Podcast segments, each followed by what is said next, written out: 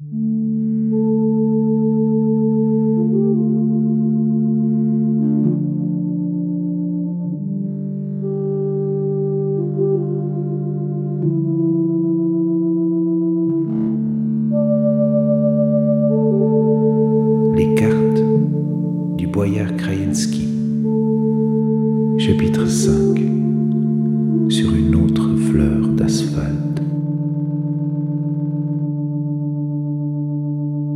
Cinq autres passagers attendaient.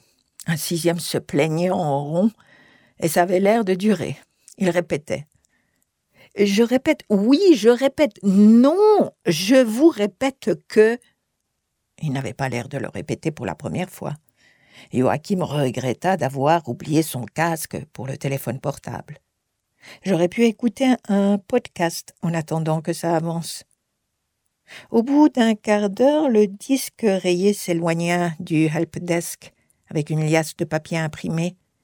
Son visage luisait de la conviction d'un homme satisfait. Il jeta un regard encourageant aux autres, qui le reçurent avec froideur en avançant d'un pas dans la file.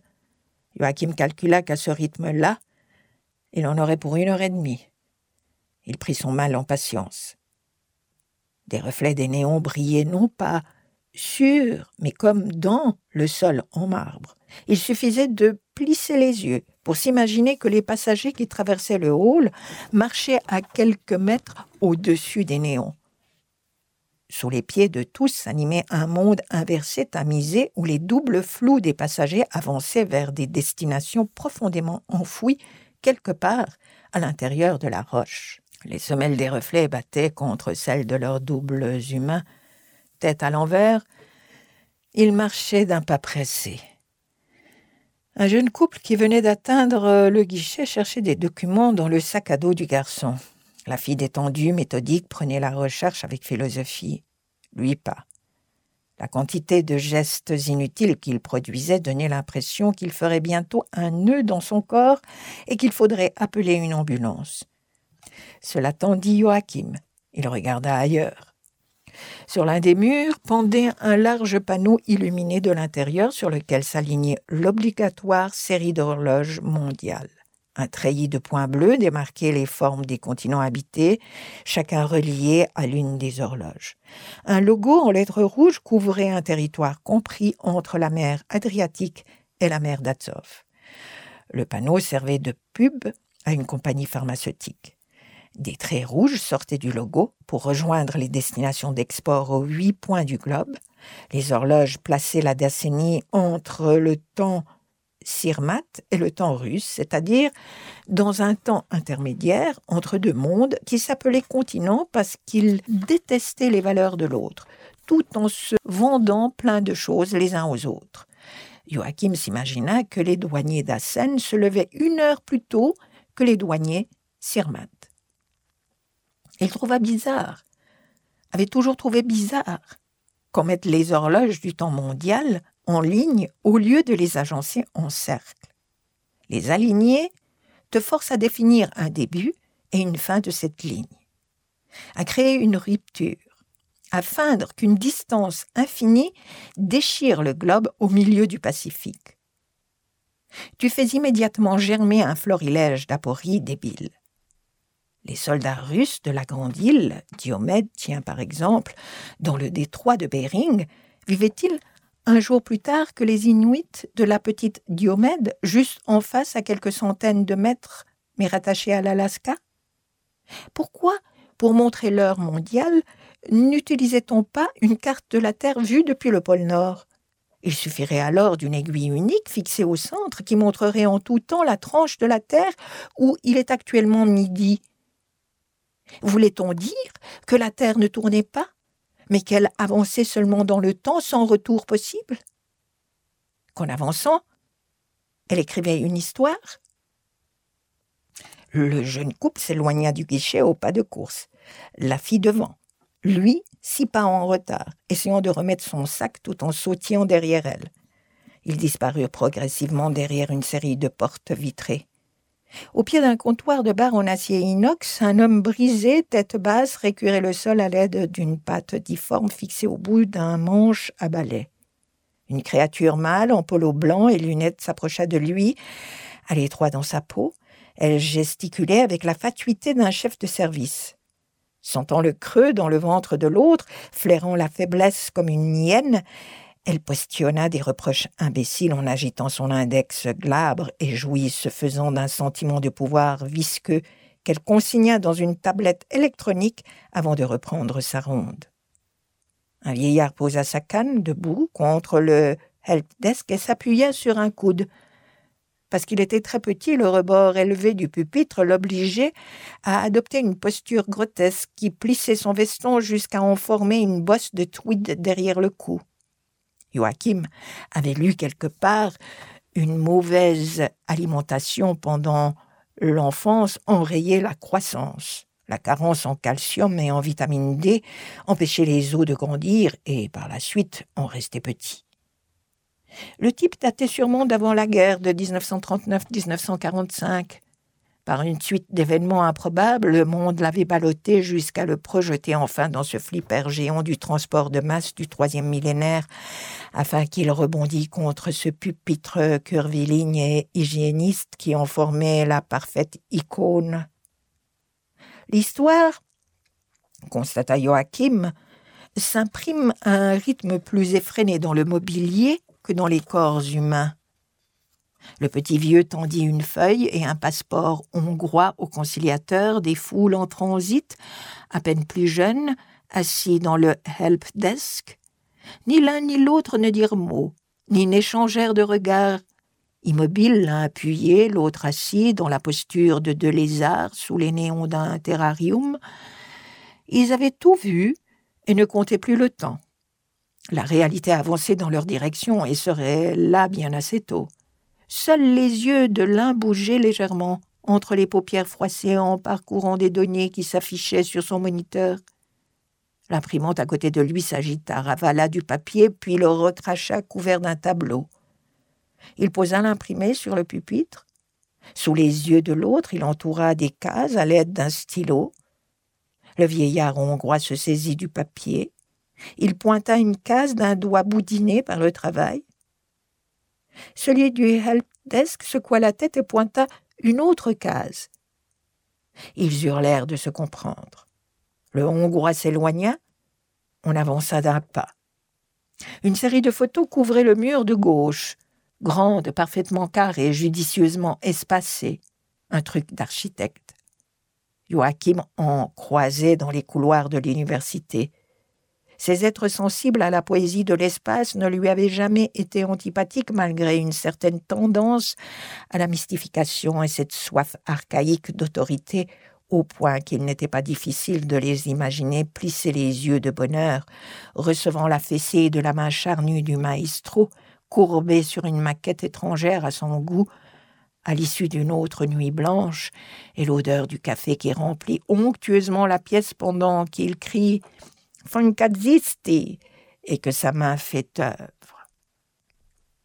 Plein d'idées prenaient forme dans leurs ateliers. Ces photos d'architectes, donc coquettement cadrée, intelligente, non dépourvue d'humour, peut-être un peu froide, s'alignait sur le mur et montrait des aéroports mineurs des quatre coins du globe. L'artiste les prenait systématiquement à la même saison, dans des paysages qui se réveillaient au printemps. Les dernières bandes de neige s'étiraient dans les sillons de labourage encastrés dans la terre noire d'où perçait l'herbe L'angle de prise de vue était choisi de manière que le soleil se reflète dans les pistes d'atterrissage, et cette lumière les dotait d'une vie propre, d'une volonté organique d'exister à la surface du globe. Elle ressemblait ainsi à des plantes minérales géantes grandies en surface seulement, dans les deux dimensions du plan euclidien.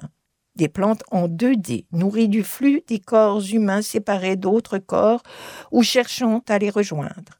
Elles tiraient leur force vitale de désirs inassouvis qu'elles promettaient de satisfaire dans les lieux de destination. Certaines, tu le pressentais, allaient grandir, éclore en zones industrielles de plus en plus denses, et des villes entières, au loin des termitières gigantesques, s'érigeraient grouillantes de véhicules d'insectes, d'oiseaux de passage et de ces éternels corps humains. D'autres faneraient, laisseraient derrière elles les ruines de stations balnéaires, des panneaux publicitaires rouillés, remués par le vent, un tarmac échancré comme une peau morte. Next, cria l'homme du helpdesk. Joachim n'avait pas remarqué que l'un des deux derniers passagers devant lui dans la file avait renoncé à attendre et que l'autre avait été servi. L'employé de l'aéroport baissa la tête pour scruter Joachim par-dessus ses lunettes. Joachim l'appréhenda en s'approchant. Le commis de Vienne lui remonta à l'esprit, mais à regarder de près les yeux de l'homme dégageaient une bonté presque gênante. Il s'animait sincèrement au-dessus de ses lunettes, avancé sur le nez sans le moindre reflet de pétanterie. Presbyte, il sondait au-delà des frontières du possible en espérant aider. Hello, dit Joachim en souriant. Le vieux clerc s'avéra fier de son pays gêné de ses défauts et infiniment soucieux que Joachim s'y plaise. Il passa des coups de fil, parcourut des listes, chercha longuement sur son écran avec une lenteur qui ne tenait clairement pas de la démonstration de pouvoir, mais d'une volonté maniaque de bien faire. Vous en avez besoin vite le plus vite possible, confirma Joachim. Il y a mon scanner dans ce bagage. Sans ça, je ne peux pas travailler. Vous ne pouvez pas acheter un scanner de remplacement? C'est un scanner spécial, malheureusement un scanner rare à carte, portable, mais conçu pour photographier de grandes surfaces, avec un logiciel intégré pour corriger les erreurs optiques, parfaitement calibré sur le hardware. L'unique solution possible pour moi, je le crains. Ah, soupira l'homme du guichet. Joachim s'inquiéta de cet ah innocent et grave. C'était un mauvais ah de mauvais augure. Ils ont été volés, c'est ça? Non, ils sont à New Delhi. À New Delhi? Apparemment, un de vos trois bagages a été dévié sur un faux tapis roulant. Il a pris le vol TK 1886 pour Istanbul et de là il a été directement transféré sur le TK 716 pour New Delhi. Un agent des lignes aériennes turques l'a repéré quand personne n'est venu le chercher sur le tapis roulant. Joachim dut faire une gueule horrifiée car l'autre s'excusa. Nous sommes désolés. Ce n'est pas de votre faute, mais il me le faut. Laissez-moi une adresse et votre numéro de téléphone en Nous allons vous appeler. Joachim lui donna l'adresse de l'hôtel et le numéro de son portable. Vous avez aussi un numéro de fixe, c'est mieux pour être sûr. Joachim donna celui du château de Krainsky et le nom du château, en précisant qu'il n'y serait que le lendemain soir. C'est presque à la frontière, constata le conciliateur. Oui, c'est pour ça que je dois scanner. Nous vous appellerons et nous l'enverrons par le service des colis. En sortant du hall d'entrée, Joachim se rendit compte que l'homme avait omis de préciser s'il enverrait le collier à l'hôtel ou chez le boyard. Mais une voix connue l'interrompit dans ses pensées. Le conducteur du taxi l'attendait dehors, appuyé contre la portière, souriant avec une cigarette dans la bouche. Six autres taxis stationnaient dans la même rangée. Je vous attendais. Je ne vous ai pas demandé d'attendre.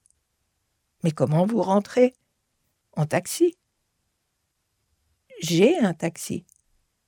Non, merci, je vais essayer un autre taxi. Joachim laissa planter là le taximan et sa gueule perplexe et monta dans une autre voiture.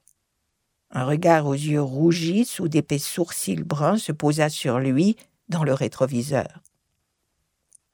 Le centre-ville, s'il vous plaît, dit Joachim.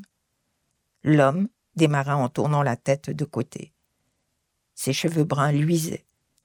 Il avait quelque chose d'indien, ou simplement de Mm-hmm.